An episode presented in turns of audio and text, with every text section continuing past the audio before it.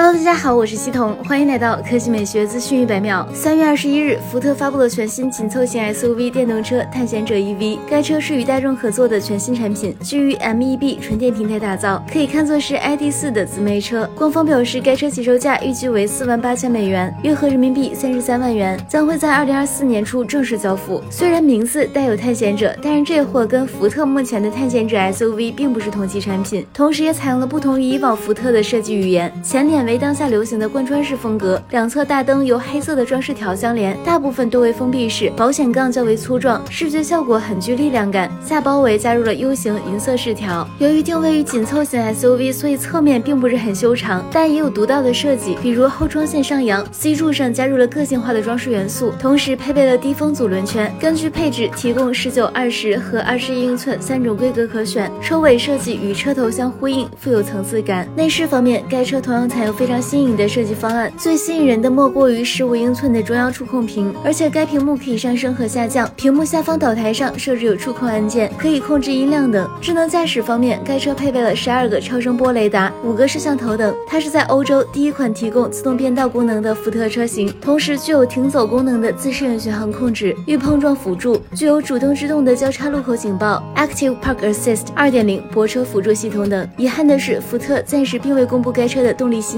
只是表示将提供后轮驱动和全轮驱动版本，快充模式下电池可以在二十五分钟内从百分之十充到百分之八十。好了，以上就是本期科技美学资讯百秒的全部内容，我们明天再见。